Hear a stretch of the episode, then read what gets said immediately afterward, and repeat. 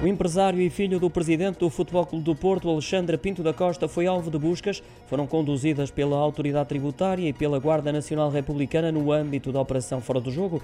As buscas estenderam-se não só aos escritórios do Clube Azul e Branco na Torre das Antas, mas também aos estádios do Benfica e do Sporting. A notícia foi avançada pela CMTV. Na base destas buscas estão as fortes suspeitas da existência de um esquema de fraude que envolve milhões de euros em transferências de jogadores.